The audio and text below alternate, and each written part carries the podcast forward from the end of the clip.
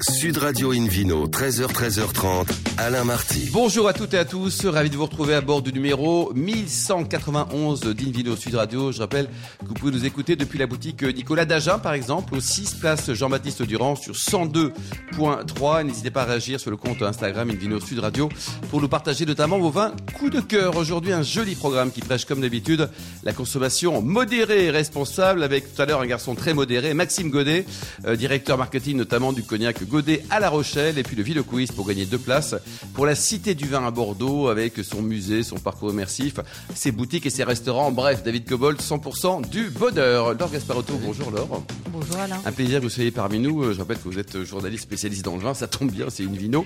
Et David Cobold, qui est le cofondateur de l'Académie des vins et spiritueux. Bonjour David. En rien du tout. Pardon? Spécialiste en rien du Aussi tout. spécialiste en tout, David. Br bricoleur total. Ouais, mais anglais encore une fois. C'était beau ce match à Twickenham il y a quelques Ah, temps. arrête, arrête. Tu, ça s'appelle remuer le couteau dans la plaie. Oui, non, mais nous sommes d'accord. Ça arrive si rarement que. Alors Non, voilà, on, on, revient vous, sur on vous a laissé gagner pour vous, vous mettre dans l'erreur lors de la Coupe du Monde. Absolument. Le, le 10 ça sera effectivement à la, à la fin de l'année.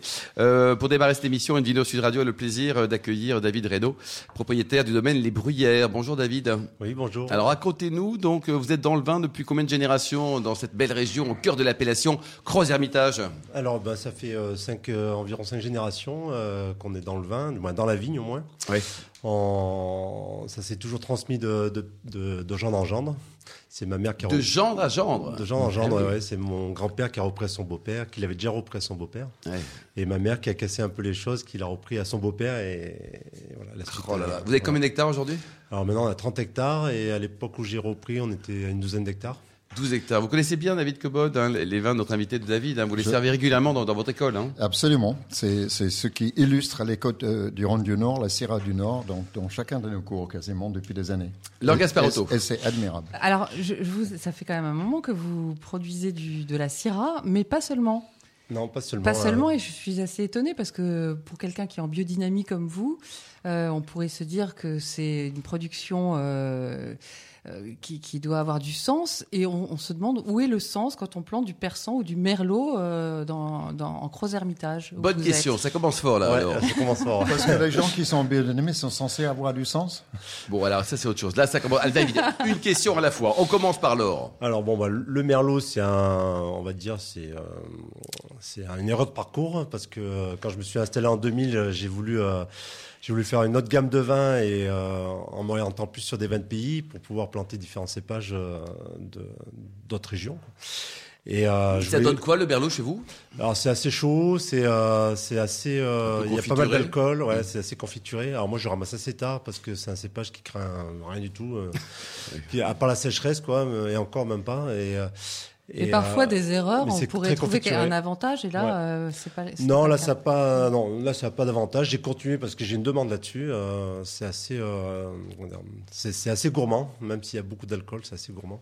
Bon, donc vous n'êtes pas, c'est pas votre euh, le Non, vin non. dont vous êtes le plus fier, on va dire. Non, non, c'est pas le vin où je suis le plus fier. Après, euh, les, les autres cépages que j'ai plantés, ben, c'est la, la mondeuse blanche et le persan. Mm. Alors là, c'est plus une recherche parce que, ben, avec le changement climatique, euh, la mondeuse blanche, c'est le père génétique de la Syrah.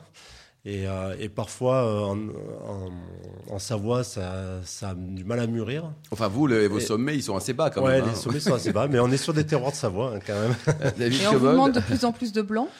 Oui, oui, oui, on demande Ouais. de plus en plus de blanc. On est une région où on fait 10% de, de blanc et moi, sur le domaine, je dois être à, à 20%. Ah, quand même. Ah oui, oui. David Oui, euh, on, on le constate un peu partout, et particulièrement dans la vallée du Rhône, où, le blanc prend le dessus sur le rouge en termes de demande par rapport au volume, parce que globalement sur la vallée du Rhône, je pense que vous devez être autour de 5%, hein, la- l'ensemble de la Ouais, vallée, je parle l'ensemble pas du Nord. ouais. Et, et la demande dépasse ça, et beaucoup de producteurs me disent ils n'ont jamais assez de blanc, c'est prévendu. et- Voilà, c'est déjà tout vendu. et y on conseille de de ouais. Mm. Ouais. C'est assez intéressant, ces, ces, ces modifications historiques de, de mode. Mm.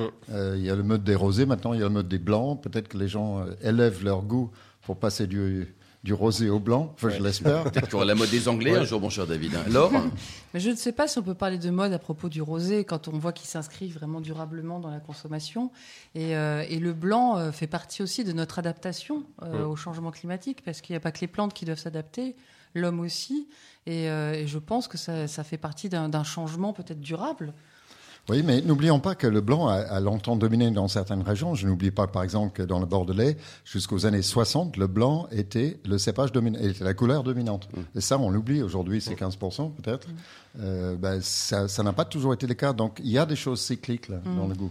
Là Oui, euh, en, tout- en tout cas, c'est vrai qu'il vaut mieux qu'il fasse du rouge à Bordeaux plutôt que du blanc et du rosé même. Je sais pas. Moi, moi je suis pas nécessairement d'accord avec ça.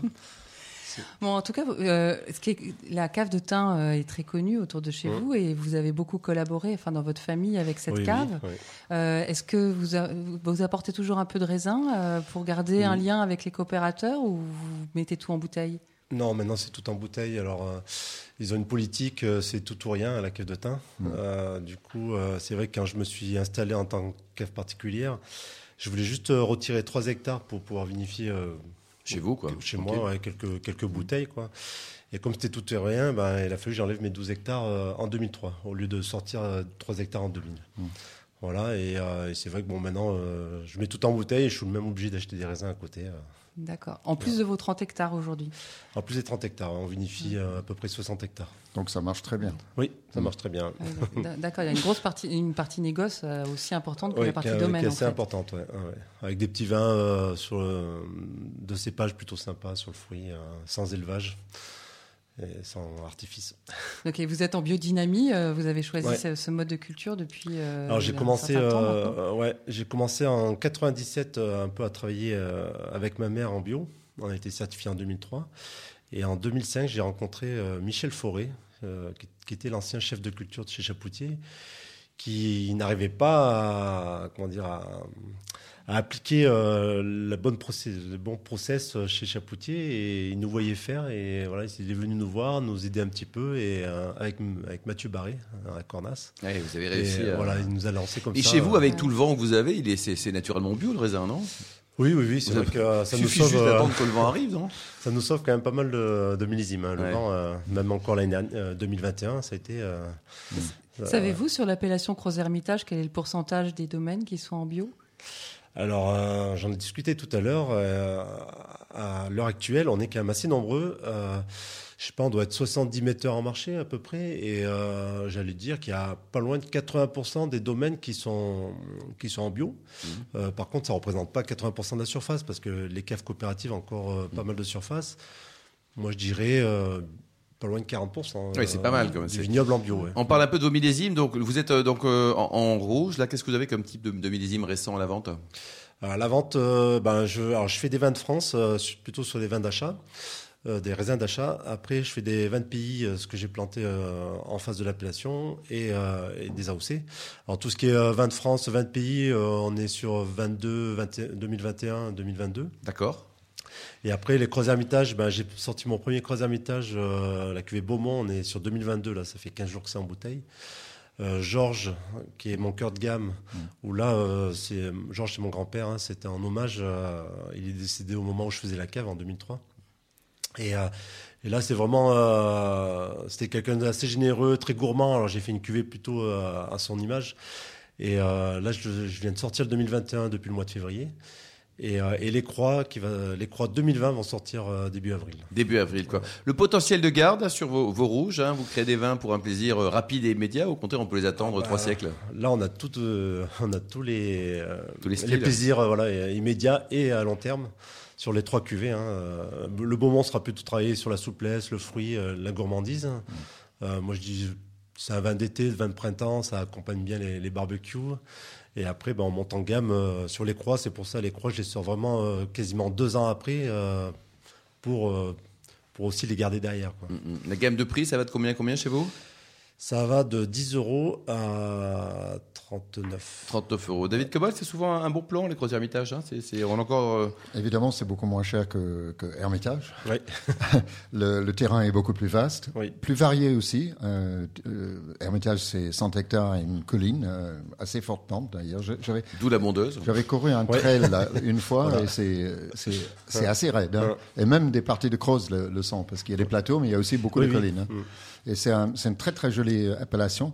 effectivement, c'est dans les bons rapports qualité-prix relatifs au Côte du Rhône du Nord. Parce que le Côte du Rhône du Nord, faut pas l'oublier, c'est tout petit. Donc l'offre est très limitée. Mm. Du coup, la demande dépasse l'offre. Et et il y a beaucoup de bons vignerons comme vous. Donc ça, Bon, voilà, donc appel pour tous les barbecues qui vont arriver là avec les beaux jours. Euh, on peut déguster vos vins et, et prendre du plaisir. Vous avez un site internet, une adresse peut-être pour prendre renseignement Oui, alors euh, une adresse mail non? Euh, Ouais. Oui, ou un site. Ouais. euh, ouais. Un site, c'est domaine-lesbruyères.fr. Voilà. Bah, très bien. Et vous recevez au domaine, ça passe dans le coin, vous êtes aussi sympa en vrai chez vous que, qu'à la radio? Exactement. Bon, génial. Merci beaucoup, David Reynaud. Merci, Laure et Merci David. beaucoup. On se retrouve dans un instant avec le Vino Quiz pour gagner les très jolis cadeaux en jouant sur invinoradio.tv. À tout de suite. Sud Radio Invino, 13h, 13h30, Alain Marty. Retour chez le caviste Nicolas. Je rappelle, vous pouvez nous écouter depuis la boutique, par exemple, à Agen, au 6 place Jean-Baptiste Durand, sur 102.3.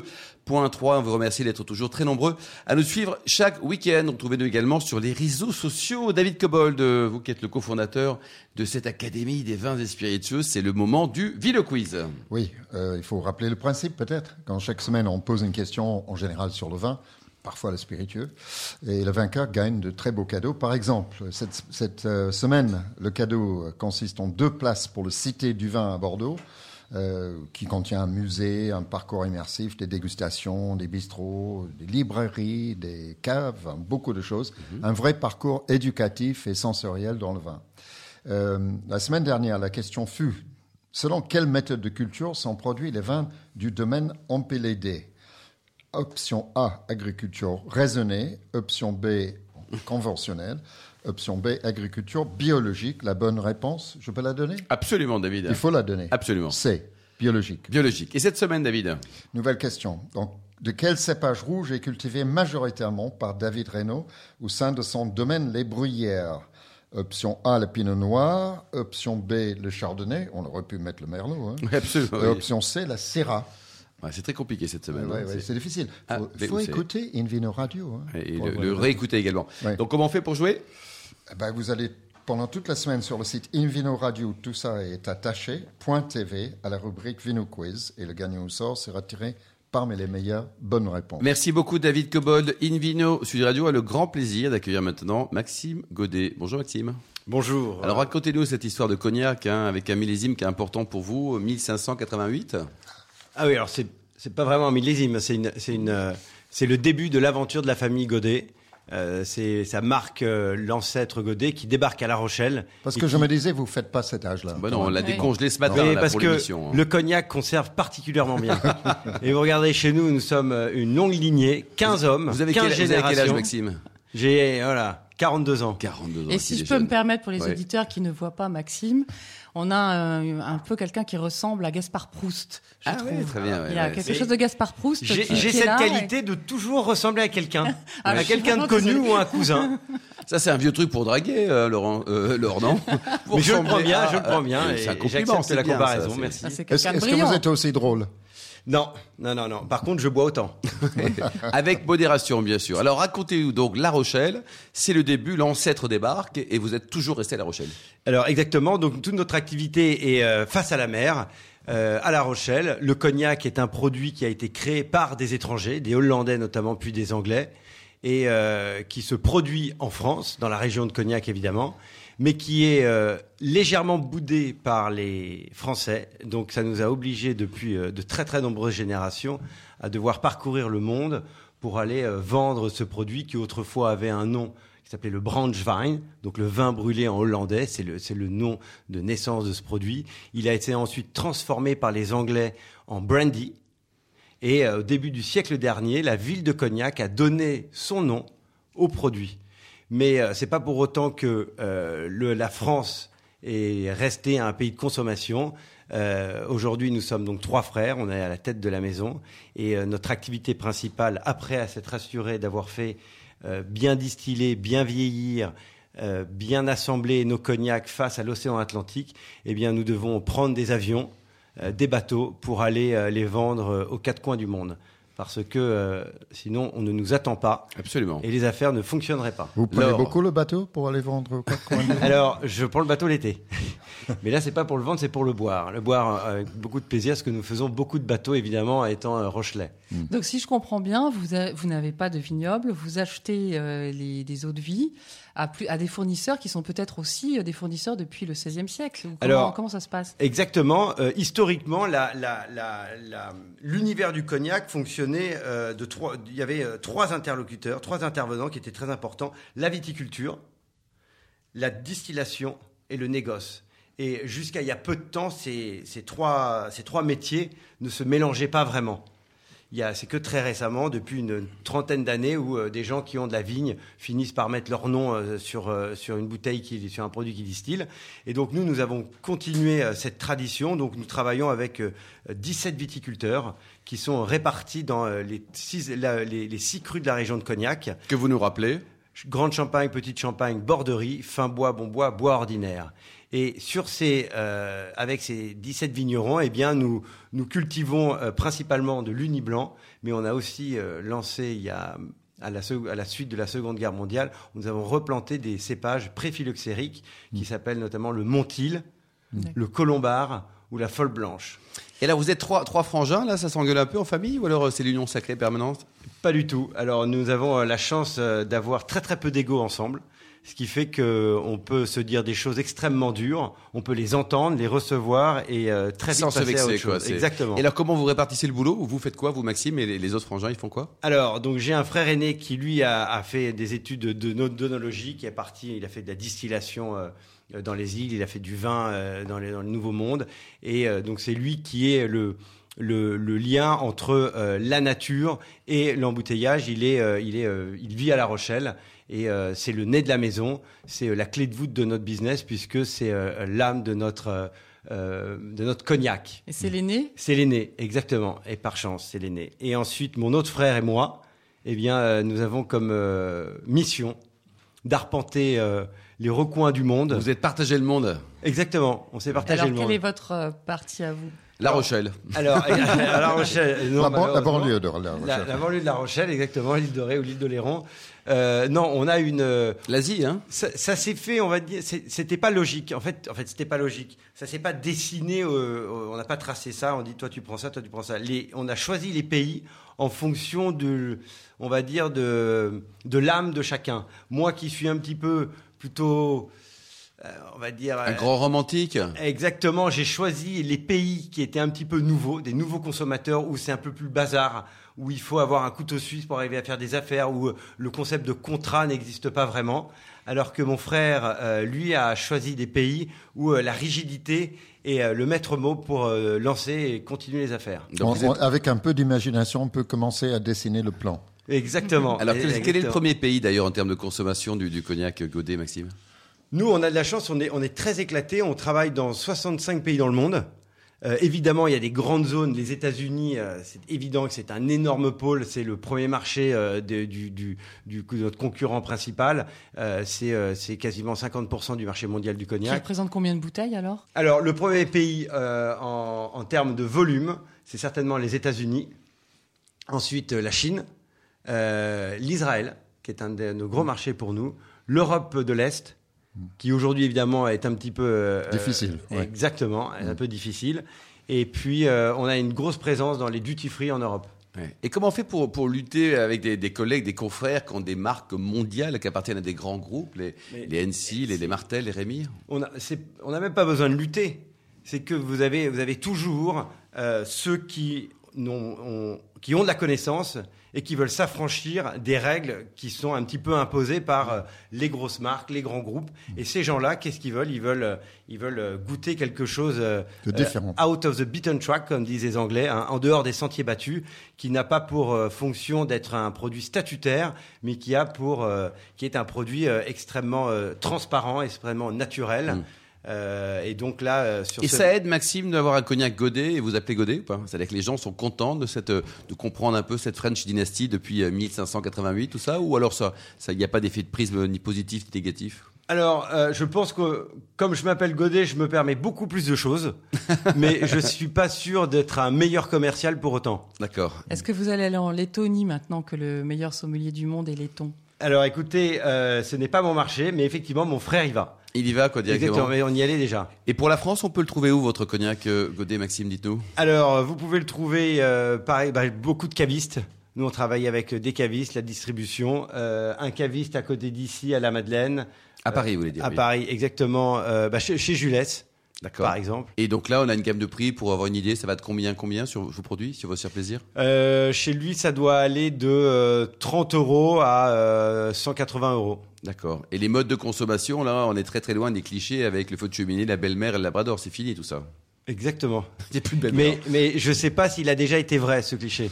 C'est vrai, c'est vrai. Mais c'est on est une émission de Dieu, hein, mon cher David Cobold. Ça fait Ouais. quelques Non, non, années mais, que l'émission non, mais le labrador, je veux bien. La, le belle-mère, c'est pas indispensable. Oui. Bon, génial. Par Et contre, peut- moi, j'aime bien le cognac au- auprès du feu du Mais cheminée. vous avez raison, et, et le cognac donc a été boudé, mais en ce moment là, le, le- le marché français est en train de, de, de reprendre un petit peu la main sur ce produit parce que euh, on est beaucoup plus de petits acteurs, on fait des produits euh, qui sont pas Haut de gamme, très haut sucrés, de gamme aussi. hein. qui sont qui sont pas boisés, donc euh, c'est un petit peu le, le, le cognac, c'est ni plus ni moins du, du- de l'esprit du vin. Vous portez les élevages jusqu'à combien de temps? C'est ça, on a des cognacs de, de 1780, 1740. 1780. Merci beaucoup Maxime Godet, Laure Gasparotto, ainsi que David Reynaud, David Cobold et les millions d'amateurs de vin qui nous écoutent chaque week-end. Fin de ce numéro d'Invino Sud Radio. Pour en savoir plus, rendez-vous sur sudradio.fr. On se donne rendez-vous demain, demain à 13h pour un nouveau numéro d'Invino Sud Radio. Toujours délocalisé chez le caviste Nicolas. D'ici là, excellente suite de week-end. Restez fidèles à Sud Radio. Encouragez tous les vignerons français. Et surtout, respectez la plus grande des modérations.